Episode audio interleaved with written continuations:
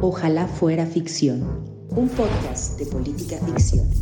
La agitada sucesión presidencial desde el descarado punto de vista de Raúl Orozco y la desvergonzada opinión de Roberto Piedra. Roberto Piedra. Ah, ojalá fuera ficción, ficción.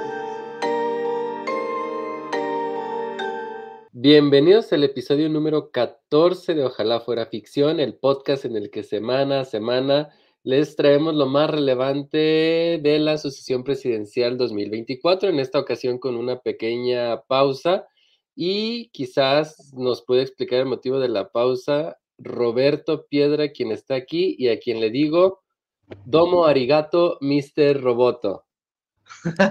Fíjate que no, no aprendí nada, qué vergüenza, pero eso es, eso es lo que les iba a decir, hombre. Regresamos después de una pausa, estoy contento de volver pero también un poco apenado, como que me sentía estas dos semanas como cuando no hiciste la tarea.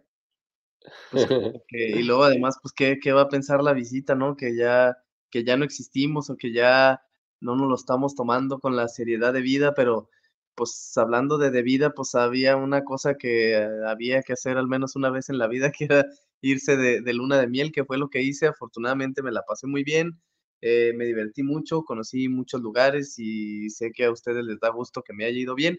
Entonces, pues aquí estamos de vuelta esperando que ahora sí, semana a semana, sin falta, incluso en Navidad, como grabábamos antes, no importa el día, no importa la hora, pero ya ahora sí con, con religiosidad. Viene, viene recién desempacado, recién desempolvado de, como diría este, pues cualquier cronista deportivo, de tierras niponas. Sí, no sé por qué les gusta ese mame de y los del sol naciente y los samuráis y los pero bueno, pues así la cosa y este estas semanas pues pasaron varias varias cositas. De hecho, cuando me metí a Twitter por ahí entre lo que me despertaba temprano o me, me costaba dormir, pues veía lo que estaba pasando con la sucesión, la carrera presidencial y decía, ahí nos vamos a perder un buen una buena discusión de esto, pero algunas cosas, sobre todo una en particular, la, la voy a rescatar más al rato, pero eh, si quieres, Raúl, partiría de eh, un par de encuestas que salieron en los días recientes y de ahí eh, agarraríamos unos dos o tres temas principalmente. Y es que se espera que en los primeros días de noviembre, Marcelo Ebrard, van a decir que todavía no soltamos al, al señor Marcelo Ebrard, pero pues bueno, ahí sigue, ¿qué quieren que hagamos? Eh, Ebrard anunciará si acepta ser el candidato de Movimiento Ciudadano, si permanece en Morena o qué hace. Mientras tanto, Samuel García sigue peleando por su licencia y dado este escenario, pues en el que todavía Movimiento Ciudadano no, no anuncia o no perfila un candidato, la encuesta más reciente de Encol que hizo para el país indica que Claudia Sheinbaum obtendría 52% de la votación efectiva, esto eh, efectiva, recordarán pues que es una vez que se han eliminado aquellos eh, votos que se manifestaron como indefinidos. Xochitl Galvez obtendría el, 13, el 30% y Marcelo obtendría el 18%, es decir, una ventaja pues bastante amplia de, Claudia Sheinbaum a, Xochitl Galvez y mucho más a Marcelo Ebrard. Y si Movimiento Ciudadano no fuera, el voto se repartiría al parecer en, partes prácticamente iguales entre Sheinbaum y Xochitl, pues quedarían 54-35. Ahora, en la encuesta del financiero, Claudia aventaja por 18 puntos, 46 de Claudia por 28 de Xochitl y Samuel obtendría un 8%. Eh, con 18% de indefinidos. Ahí sí, la votación esa decidí presentárselas pues todavía con, con indefinidos. Y con Marcelo Ebrard, pues la verdad es que la cosa no cambia mucho. 46% votaría por Claudia Sheinbaum, o sea, lo mismo. 27 para Xochitl, o sea, uno menos. Y por Marcelo Ebrard votaría 9%. O sea, un punto, como les digo, un punto más de ventaja de Claudia y solo un punto de diferencia eh, para Movimiento Ciudadano si fuera Marcelo, así fuera Samuel.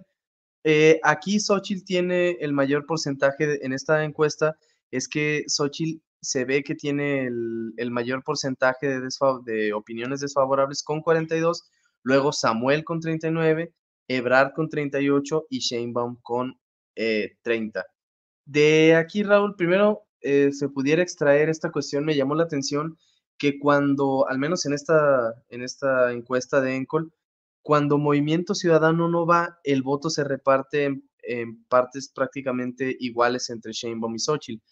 Entonces, eso va en contra de algunos de los escenarios que se veían, que Xochitl, al menos en esta encuesta, que si Ebrard no, o bueno, que si Movimiento Ciudadano no fuera, pues qué podría pasar, que todos se irían. Algunos decían, no, es que todo eso se va con la oposición, no, es que a lo mejor se divide y al parecer al menos en esta se dividiría. Sí, bueno, varias cosas con relación a estas dos encuestas que acabas de citar. La primera que diría yo es que ya aparecen encuestas más serias, ya no son estas encuestas en las que Claudia Sheinbaum sacaba 1300% contra un por ciento de, contra 1% de Xochitl Galvez. Estas dos eh, encuestas pues ya parecen acercarnos un poco más a lo que realmente es el termómetro en la, en la actualidad desde la distancia, y digo desde la distancia de no estar dentro de estas empresas que están levantando la información, me parecen números como muy eh, razonables con relación a la experiencia que hemos ido eh, observando. Eh, en este sentido, muy interesante el, el, dato este de la participación de Movimiento Ciudadano, ¿no? Porque como bien señalas tú, el supuesto era que todos los votos, digo, eh, sé que es una exageración, pues, pero que la gran mayoría de los votos eh, de Movimiento Ciudadano, pues, si no, si no estuviera en la boleta, pues tenderían a irse a, a, la, a la oposición, en este caso a Xochitl Galvez. Y la verdad que es que no, y sorprende en algún sentido y no en otro, sorprende porque va un poco en contra de la intuición que muchos tenían, pero no sorprende por el lado de que pues siempre la realidad es más compleja que como nos gusta imaginarla eh, en ocasiones. A veces los análisis eh, simplistas o simples pues nos hacen llegar a conclusiones erróneas. Aquí, si hay algún em, halo de esperanza para Xochitl Galvez, es que como tú dices, aquí ya son las, las preferencias netas. Eh, en este sentido, creo yo que al encuestado eh, que, pretende votar por Morena no está en una condición actualmente de esconder su voto ni sus preferencias, o al menos no de la misma manera en la que estarían quienes pueden votar por Xochitl Galvez y que todavía sienten algún pudor por decir que van a optar por esta opción, porque pues obviamente sabemos la narrativa que se ha construido en torno a la oposición. Entonces a lo mejor ahí pudiera haber algún votillo algún buen porcentaje de votos escondidos para, para, para Xochitl Galvez, pero la realidad es que no lo sabemos y la realidad es que lo que también me sorprende es que eh, no cambia mucho la cosa cuando Movimiento Ciudadano, bueno, no, a ver, déjame, déjame reformular esto. O sea, sí cambia la cosa cuando Movimiento Ciudadano presenta eh, probablemente a Marcelo o a Samuel en las boletas, pero el, abrías tú este comentario con, y pues Marcelo, ¿qué va a hacer? Y yo creo que todo el mundo está esperando todavía esa definición, aunque con menos entusiasmo que hace algunas semanas o ya meses, ya ni sé cuánto llevamos en, ya, no, ya ni sé cuánto llevamos en esta situación, pero yo creo que cuando realmente veamos a esos nombres aparecer o no aparecer en la boleta, vamos a tener un nuevo eh, movimiento de números en las boletas, como que el asunto de que ahorita sean posibilidades, como que uno no los toma tan, tan en cuenta cuando va a responder una, una encuesta que no sé si a ti ya te cayó alguna, pero a mí ya me han caído algunas. Ah, yo antes me quejaba de que no recibía eh, llamaditas y ahora no sabes la cantidad de llamadas que sí recibo. ¿A poco? Sí, pero ¿y sabes qué? Y siento que no sé cómo llegué a la base de datos de Morena, porque me llaman de, candidatos de Morena, de lo local, de lo nacional, de todos lados. ¿A poco?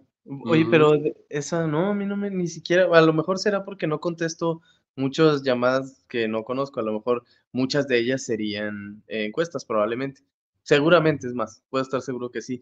Pero fíjate que esa, esa apreciación, además, Raúl, que decías, tiene sustento, eh, al menos en esta encuesta, porque me llamó la atención leer en estos resultados de la de Encol El País y en, otro par de encuestas que al analizar los datos en el tiempo, resulta que la, la opinión, ya ves que, o ya ven ustedes, querido público, que cuando se encuesta a la población sobre este tipo de cosas, es obviamente la disposición a votar por ese candidato o candidata, pero además se le pregunta si lo conoce, si tiene una opinión favorable o desfavorable. Entonces, eh, con el tiempo y en estas últimas encuestas o en estas últimas semanas, lo que ha visto Marcelo Ebrard es que su opinión favorable ha ido disminuyendo y la desfavorable ha ido aumentando. En cambio, Samuel García tiene la tendencia contraria. Samuel cada vez, o sea, a pesar de que sí sigue siendo el menos conocido de los cuatro, pues sí su opinión favorable va incrementando y la desfavorable va disminuyendo. Y creo que se debe a esa apreciación que hacías tú, ¿no? De, bueno, entre tanta eh, indefinición, entre tanto jaloneo y negociación con Morena y que sí estoy y que no estoy y que voy al tribunal electoral y que impugno y tal. Yo creo que eso, bien apuntas tú, sí ha incidido en que eh, Marcelo Ebrard se haya desgastado, pero no solo se haya desgastado en sentido de que ya no sea tan popular, sino de que se tenga una mala percepción de él cuando se tenía una relativamente positiva.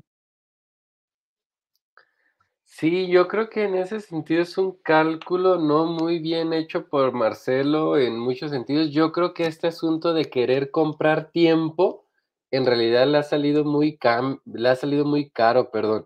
Eh, esta estrategia de les voy a ir avisando qué voy a ir haciendo, este, voy a tratar de impugnar el proceso interno, vamos a empezar un movimiento, vamos a empezar el recorrido, vamos a hacer esto, vamos a hacer lo otro todas esas situaciones como que lo le han quitado en algún sentido a Marcelo este, em, esta imagen de político serio, habilidoso, eh, que tiene para de repente ya de repente decimos, ah, ¿y ahora qué trae Marcelo? Y no sé si eso tenga que ver con cómo su, la opinión favorable ha ido disminuyendo. Y lo que me sorprende es que la opinión favorable de, Samuel vaya aumentando conforme lo, conforme lo conoce.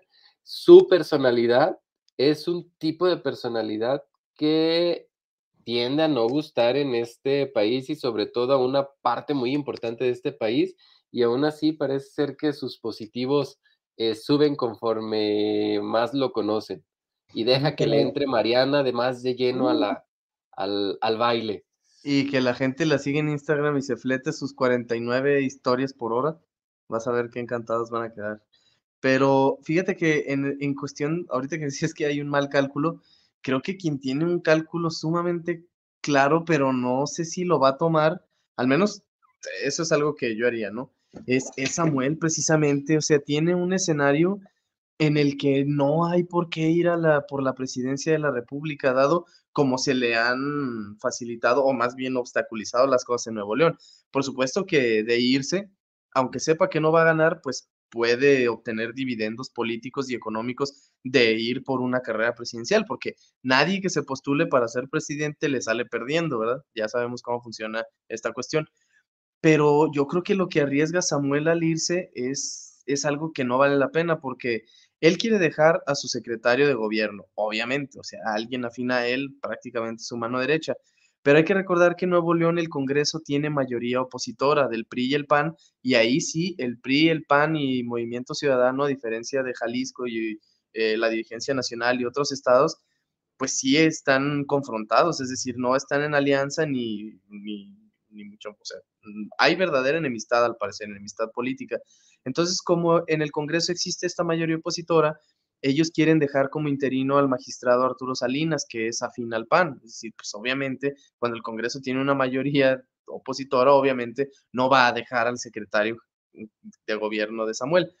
Entonces, Samuel se iría, le dejarían a alguien de oposición como gobernador interino, él perdería estrepitosa y escandalosamente la contienda presidencial y regresaría o intentaría regresar a gobernar un estado en el que ya entró a gobernar la oposición. Entonces, creo que el cálculo está sumamente claro y no sé si lo va a tomar o se la va a arriesgar. Sí, digo, creo que como bien dices tú, eh, toda persona que va en una candidatura eh, presidencial algo, algo tiene que ganar incluso cuando pierde más allá de que Samuel no le esté haciendo la chamba, por ejemplo, al presidente, y que ya ves que es lo que se ha estado diciendo de manera insistente, y que por ahí podrían venir los dividendos, no, déjense ustedes de eso. De todos modos, Samuel tiene mucho que ganar yendo a ser, yendo a ser este candidato a presidente, pero creo que lo primero que tienes que cuidar como un ser, bueno, iba a decir yo como, como, como un servidor público, como alguien que ostenta un cargo, como alguien que ostenta un cargo público y un cargo de, em, de, un, cargo al cual llegaste por la votación popular, es el encargo para el que votaron por ti y Samuel está perdiendo de vista, mm, de, o sea, ay, está perdiendo de vista lo más importante que tiene en este momento, que es gobernar un estado como lo es Nuevo León, responderle a la gente que votó por él. Digo, si no estuvieran todas estas complicaciones, aún así uno empieza a decir, bueno, lo que ya habíamos dicho en otra ocasión, la experiencia del bronco, te vas a ir, vas a regresar, ya vas a regresar disminuido, vas a regresar habiendo perdido una contienda electoral y vas a darle nada más salida ya a lo que te resta de tu, de tu gobierno. Pero ahora con estas complicaciones adicionales que señalas, yo creo que es hasta irresponsable con las personas que te dieron el favor de su voto. Sí, porque mira, hay esta opinión, es, digo, respetable, pero no la comparto, de quienes ven, pues, como normal, natural, o no, no le ven nada de malo al hecho de que los políticos no terminen un cargo para aspirar al siguiente en sentido, bueno, para empezar eso está mal porque los órdenes de gobierno se supone que no están, no, no son escalones, ¿no? no son peldaños, pero pues todos sabemos que una gubernatura es más que una presidencia municipal, a pesar de que la división de, de, de órdenes de gobierno quiera pensar que no, pues sí lo es. Entonces hay quien dice, no tiene nada de malo que un presidente municipal quiera aspirar al cargo de gobernador y para ello abandone antes de tiempo su, cargo, porque de todos modos está aspirando a continuar por un trabajo, por una población y nada más está cambiando, eh, está ampliando el panorama, está cambiando nada más de, ciudadanía, pero quiere seguir beneficiando a la ciudadanía. Además, en esta, en esta idea de pues la democracia o el, o el juego político como un juego de poder, y ahora sí que un juego de tronos, pues en eso esas personas no ven mal ese tipo de cosas. Pero yo, al igual que tú, no sé si es un poco mm, algo de ética mm, acerca del servicio público. Algunos pudieran decir que es romanticismo sobre lo que es la democracia y, el deber eh, el deber como servidor público, pero yo creo que si pediste el voto a la población, a la ciudadanía y anduviste en la calle y ahora sí que estuviste chingue y chingue que te dieran tu confianza, su confianza para que fueras tres años o seis años diputado, senador, presidente municipal, etcétera, creo que lo mínimo que puedes hacer, además de desempeñar obviamente bien ese cargo, es desempeñarlo por el tiempo al que te comprometiste, ¿no? Yo también estoy, estoy de acuerdo contigo en ese sentido. Pero además, eh, eso suponiendo que no nos importa y que ese factor no está en juego, para el mismo Samuel no, no le veo el beneficio de ir, o sea, al contrario, todo es, todo es riesgo. Regresar, o sea, ceder el poder, aunque sea de manera interina, a la oposición con la cual estás abiertamente confrontado, es un suicidio político, eh, electoral, administrativo, etcétera. Y bien tú decías al último, es fallarle a la, a la gente que depositó su confianza en ti, pero al irte a, una carrera presidencial que está completamente muerta, esa candidatura, y que nació muerta, y eso también es fallarle a tu propio equipo de trabajo, porque para ser gobernador llegaste y además tienes un montón de gente a tu alrededor. A toda esa gente le estás comprometiendo la chamba y el pellejo al dejar un gobernador interino de una oposición con la que tienes un pleito encarnizado.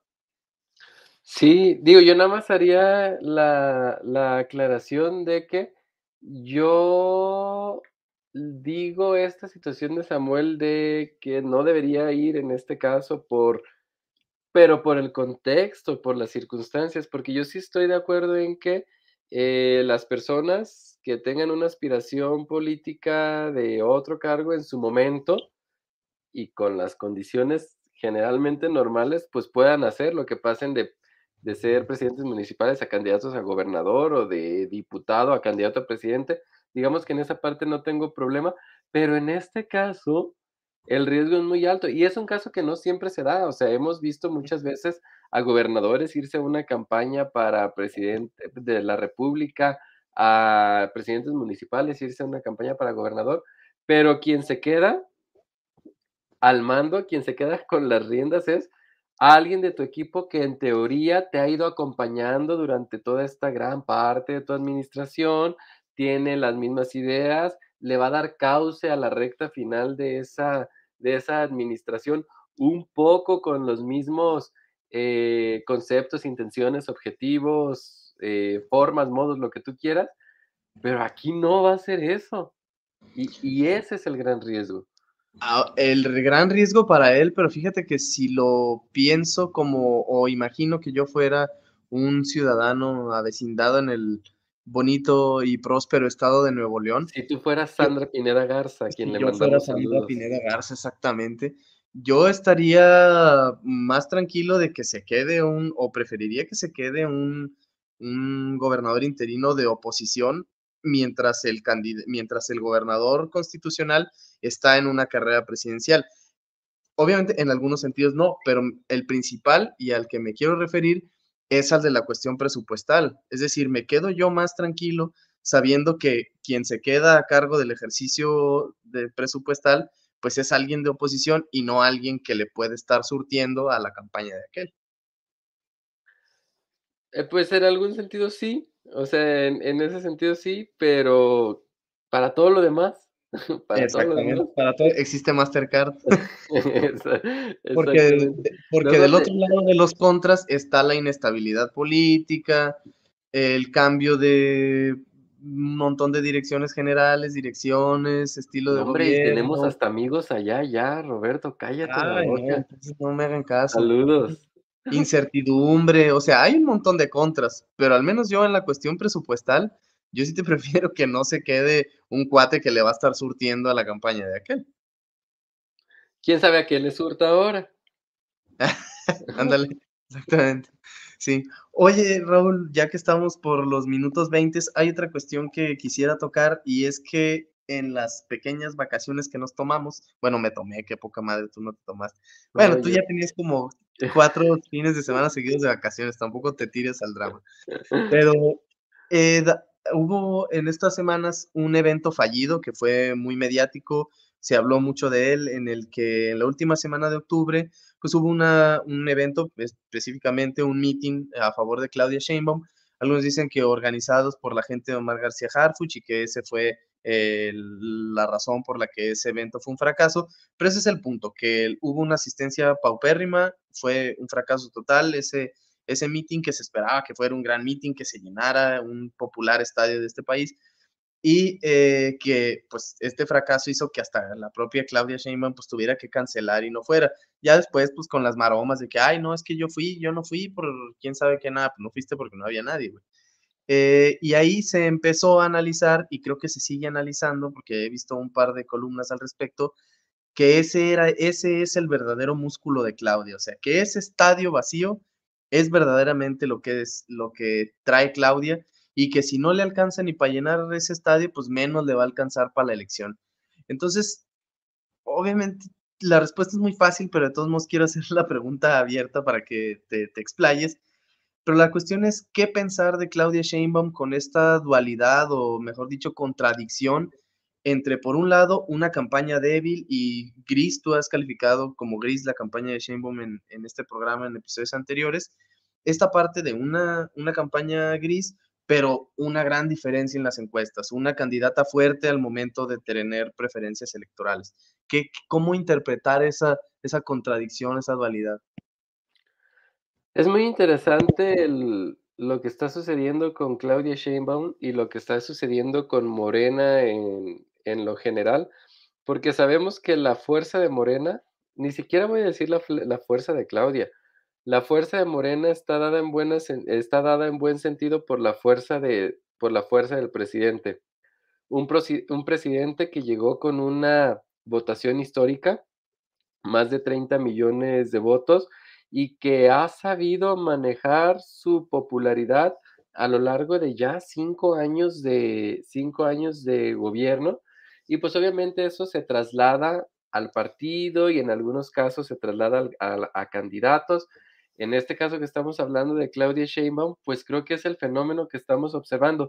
No estoy diciendo para nada que Claudia Sheinbaum no tenga méritos propios para estar donde está, porque ya lo he dicho incluso en otros episodios, creo que los tiene, que nos guste o no, que nos desagraden ciertas cosas u otra, que digamos que su personalidad o su campaña es gris, esa es otra situación, pero creo que tiene los méritos para, para estar eh, ahí.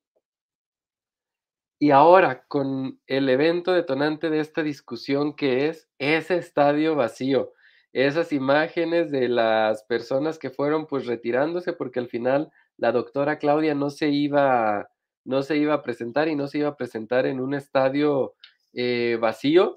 Ya no sabe uno qué es peor, si el hecho de que mejor si hubiera llegado con el estadio como estaba o que se terminara haciendo la nota más grande de, pues no llegó gente, no llegó la candidata.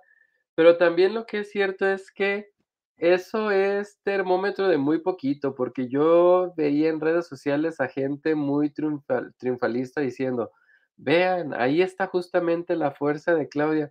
No, eso es un hecho aislado, un evento que salió mal, como pueden salir muchos eventos, y créanme que eso no le quitó ni un botito, ni un puntito porcentual a, Claudia Sheinbaum. Es decir, eh, está esta frase famosa de que las, las fotos no dan votos y puede ser cierta, pero en este caso la foto del fracaso tampoco quita, tampoco le quita votos a Claudia. Eh, es, imagínense que entonces esa fuera la vara con la que quisiéramos medir y entonces pues los eventos de Xochitl Galvez pues son mucho más chiquitos que los que ha organizado Claudia Sheinbaum. Entonces pues en realidad no nos dice, no nos dice mucho. Creo que hay mucha gente queriéndose colgar de lo que sea, pero como diría el presidente alguna vez, pues a ese gallo, bueno, no, no, no, diría porque no lo dijo así, pero lo voy a parafrasear, a ese gallo difícilmente se le va a caer una pluma por ese, por ese evento. Sí, no, lo que deja esta cuestión creo que es un poco la, la rivalidad ahora sí entre los grupos internos de Morena, que es lo que me parece que da un poco más para el análisis. Porque así es, que, que ese sea el músculo de Claudia, pues claro que ese no es el músculo de Claudia. Me parece que si se trata de leer a Claudia con los puntos porcentuales que tiene en las encuestas, o leerla con el estadio vacío, pues es con la primera, es con los, los puntos porcentuales. No sé si termine ganando por 18, o por 22, o por 14, o por 12, o si así gane, pero eso es lo que acerca más a la realidad, efectivamente, como dices tú. Lo que me parece más interesante para el análisis es eh, las culpas que se empezaron a aventar de ese vacío. Porque efectivamente que Claudia Sheinbaum tiene seguidores suficientes para llenar ese estadio y cualquier estadio de este país, sí los tiene. La verdad es que sí los tiene y las encuestas pues lo demuestran. Pero eh, donde se pierde el asunto, o más bien eh, donde se debería de colgar, creo, la oposición, pues es en seguir revolviendo estas aguas en torno a los grupos internos de Morena y a generar quizá esa división que es de donde ellos pueden generar dividendos, porque así de la simple foto del estadio vacío, pues creo que no vas a jalar nada, pero sí vas a jalar algo de la pelea de los jarfuchistas, de los sheinbaumistas, de los obradoristas, de todos esos grupos internos, que es de lo que pudieran empezar a hablar y que de ahí creo que sí hay raja, pues. Ahí justamente, ahí está el, lo importante de lo importante del evento, porque si bien es cierto que eh, hemos dicho que Morena es un movimiento y que está encabezado y que su crecimiento está emparejado con la popularidad de López Obrador, lo cierto es que ese es un movimiento que está agrupando a un montón de personas a un montón de grupos con intereses muy distintos, con maneras de pensar la cosa pública muy distinta. Y ahí sí todo el mundo empieza a sacar su rajita en dos sentidos, al menos, al menos en dos sentidos. Uno, para empezar a echar culpas y quién sí se está poniendo las pilas y quién no se está poniendo las pilas. Y el otro, para incluso los grupos al interior de Morena, pues empezar a venderse un poquito más caros ahí al más caro ahí al interior del movimiento, porque no se nos olvide que ahorita, aunque nosotros no lo estemos viendo, está la repartición de puestos, cargos, posiciones a todo lo que da y las posiciones se reparten en función de los grupos y lo que cuenta para los grupos es la fuerza que tengan. Entonces, pues también esto puede mover el tablero en el decir, vean cómo sola, sola no puedes. O sea, con la fuerza del presidente para algunas cosas no te alcanza. Si quieres asegurar, vas a tener que soltar algunas posiciones a otros grupos para que entonces sí, estos se movilicen y puedan irte a llenar el estadio. Sí, porque los bandos no están en un en el mismo escenario. Es decir, la oposición y el Frente Amplio por México sí está ahorita en un escenario en el que primero hay que preocuparnos por ganar. Ya ganando ya vemos, sea, no tenemos nada ganado, vamos 22 puntos abajo, 18, 14, 12, depende de la encuesta, pero ahorita pensar en un gobierno de coalición y en cómo nos vamos a organizar, la verdad es que es ir demasiado lejos. Ahorita sí ellos creo que tienen que ver cómo ganar y cómo unirse para ganar, porque ese es el primer objetivo. Y Morena, pues es que la realidad es que ya, ya huele el primer objetivo, lo, tiene prácticamente al alcance de la mano. Entonces, a ellos sí les alcanza para dar el segundo paso y ahora sí empezar a, si quieres tú, de manera soberbia, un poco adelantada, sí, pero eh, les da para ya estar pensando en cómo me va a ir ahora que ganemos, lo cual es muy distinto a el a ver si ganamos.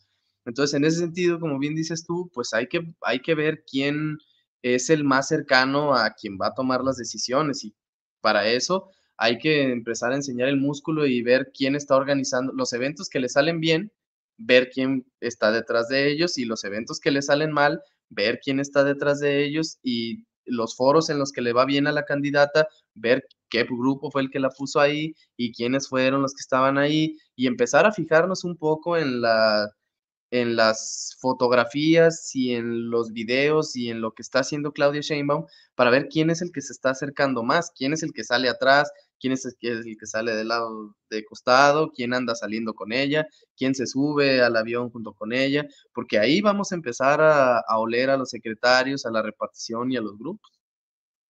Así es, totalmente de acuerdo. Entonces, pues si estás de acuerdo, qué bueno, porque exactamente acaban de ser 30 minutos con 00 segundos y con eso da por finalizado este programa, esperando pues a ver qué más deja este, esta carrera presidencial. Desafortunadamente, lo que ha dejado pues es, obviamente no depende de la carrera presidencial, pero ah, desafortunadamente hubo un desastre natural como fue Otis, entonces eso obviamente cuando es, hay algo con estos efectos tan devastadores, pues ese es y debe ser el tema y la prioridad, pero estos eventos no dejan de tocar, o mejor dicho, de ser tocados por la política. Entonces, pues las dos candidatas ahí, o los, al menos las dos principales, pues han tenido que eh, improvisar una campaña, dejar de hacer los eventos que estaban haciendo, entonces recular y empezar a hacer centros de acopio y empezar a moverse en torno al desastre de Otis y pues ¿por qué no? Bueno, no, ¿por qué no? Porque suena como a que yo estoy de acuerdo con eso, pero pues empezarse a aventar también a propósito de la tragedia, ¿no? Unos diciendo, pues ahí están los gobiernos de este partido, vean cómo manejan los desastres, y luego los otros con sus centros de acopio de famosos ya autodenominados, no creen que yo les puse así, Xochilovers, en el que para registrarte te pedían nombre, domicilio y sección electoral, entonces pues obviamente la diferencia de Morena dijo, no, estos güeyes están haciendo base de datos y no centro de acopio, entonces ya se empezaron a pelear también por la cuestión de Otis, pero pues ese va a ser el tema quizá todavía por algunas semanas porque fue desastroso, entonces eh, ahí las campañas van a tener que cambiar y aquí se los vamos a traer. Así es. Y, yo también digo quiénes somos, ¿verdad? Somos ah, arroba podcast su servidor es arroba rpiedra5 y el buen Raúl es arroba soy este Raúl. Y ya. Y yo lo que digo es que este fue el episodio 14 de Ojalá fuera ficción. Nosotros nos vemos la próxima. Bye. Bye. Ojalá fuera ficción. Un podcast de política ficción. La agitada sucesión presidencial desde el descarado punto de vista de Raúl Orozco y la desvergonzada opinión de Roberto Piedra. Roberto Piedra.